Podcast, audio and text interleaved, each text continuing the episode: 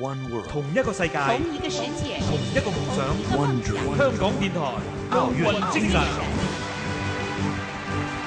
陈忠一九八二年出生于河南，一九九五年由打篮球改练跆拳道，一九九七年入选国家集训队，两千年进入北京体育大学运动系。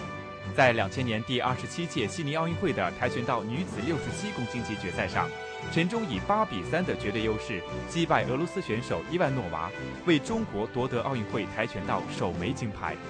对于中国第一位跆拳道奥运冠军，伤病一直困扰着他，但他选择了坚强面对，终于在伤势好转之后的几年，把全国锦标赛、亚锦赛和世锦赛的金牌都收入囊中。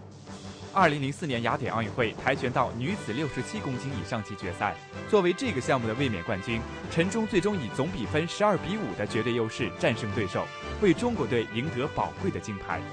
在谈到两次夺冠的感受时，他很感谢各界人士的支持。我第一次拿到金牌，我觉得是我呃很年轻有冲劲。然后我第二次拿到金牌，我感觉我这一次非常的艰辛，所有的队友来支持我，还有你们香港同胞，还有祖国的各界人士来支持我。我觉得这一次我拿不到成绩，因为我觉得有你们的支持，有你们的加油，我才能得到这块金牌。谢谢。